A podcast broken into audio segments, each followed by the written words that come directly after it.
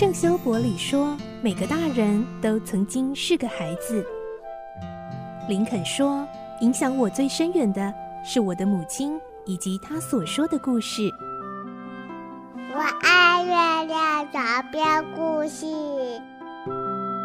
晚安，月亮床边故事。小青姐姐邀请每一位大孩子、小孩子一起听故事，不管多忙，也要和你一起听故事。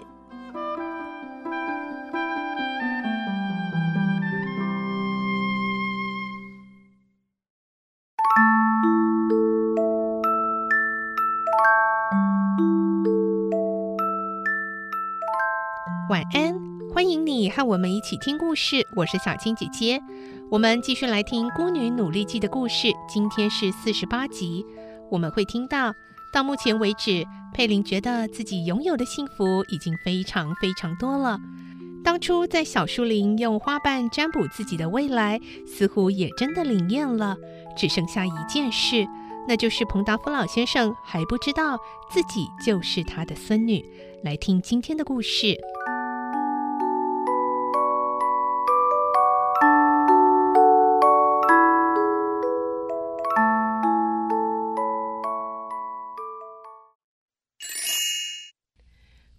努力记》四十八集，占卜有了灵验。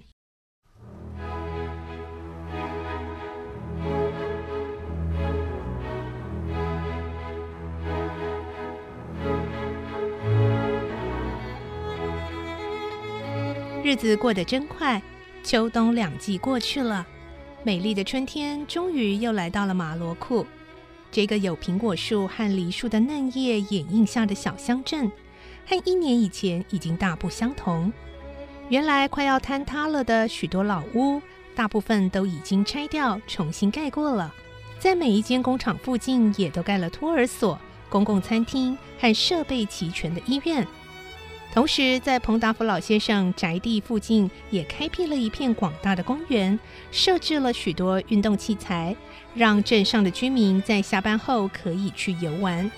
公园里还新建了音乐餐厅和图书馆，这些都是佩林为了工厂的工人和全体镇民的幸福，劝告彭达夫老先生出钱建造的。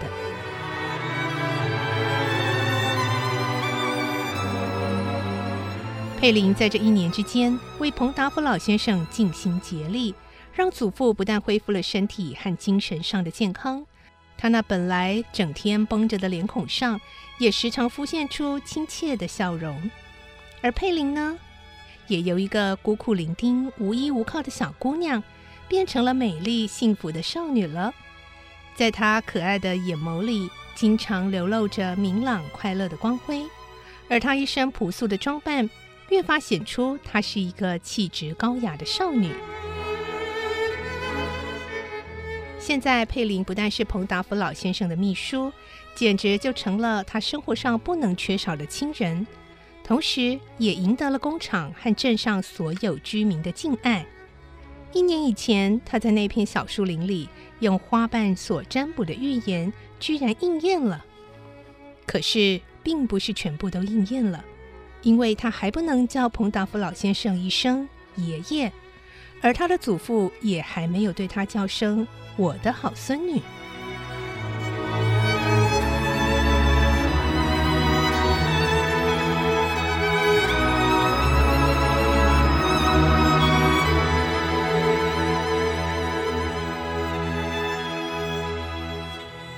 在一个爽朗的初夏，微风徐徐吹来的星期日下午，佩林陪着老先生坐在大厅里，晚餐的时间还没到。佩林看到他祖父的兴致很好，就趁机说：“您要不要出去散散步呢？”“哎，好啊！”彭达夫老先生开心地答应了。宽敞的庭院里，到处都洋溢着花草的芳香，嗯，空气真新鲜。彭达夫老先生扬起脸来，微笑着。忽然，他又转向公园那边说：“哎呀！”那一边怎么那么热闹啊？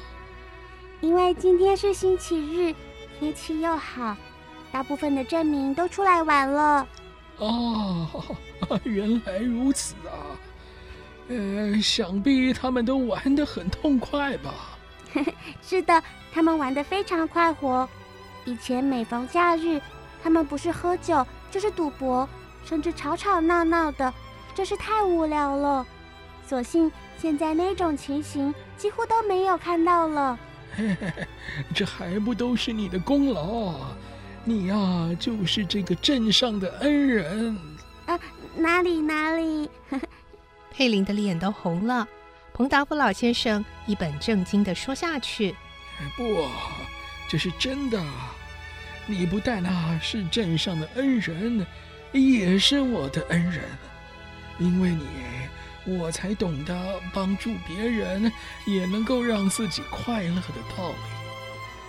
像我这种失去儿子的人，就是积下再多的财富，又有什么意义呢？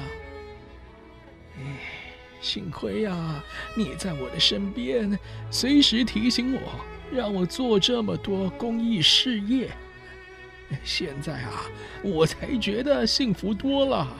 佩林听到祖父这一番夸奖，高兴极了，又说：“如果您的眼睛能够复明，亲眼看到这重新建造起来的美丽乡镇，那就更好了。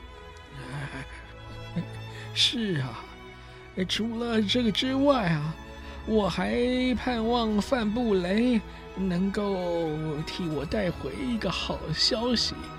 佩林低下头来，默默的思索，因为在好几天以前，祖父派范布雷去办一件事，他是知道的，而且那件事和自己有很重大的关系，他也了解。这时，他们两个人正走过草坪，穿过花丛，坐在喷水池旁边的长椅上。他抬起头来，目光越过花丛，望着从前曾去过的山岗上的树林。回想一年前从那片树林里向着广大的庭院望下来时，只觉得前途茫茫。哪里会料到，现在竟然能够牵着祖父的手，在这庭院里散步呢？多么幸福啊！哎，怎么了，奥雷利？彭达福老先生听到佩林的叹气，转过头来问他。佩林慌忙的回应：“啊，没有，没什么，只是我觉得现在实在是太幸福了，好像做梦一样。”哦，哎，你真的这么想，我也很高兴。彭达福老先生说完这话，有个佣人急急忙忙的走了过来。老东家啊，范布雷先生要来见您啊！老人马上站了起来。哎哎，是吗？范布雷回来了！哎哎，快一点啊，啊雷利！我们要快点回去看看他。彭达福老先生很兴奋地迈步向前，他的脸庞浮现出希望和不安交织而成的神色。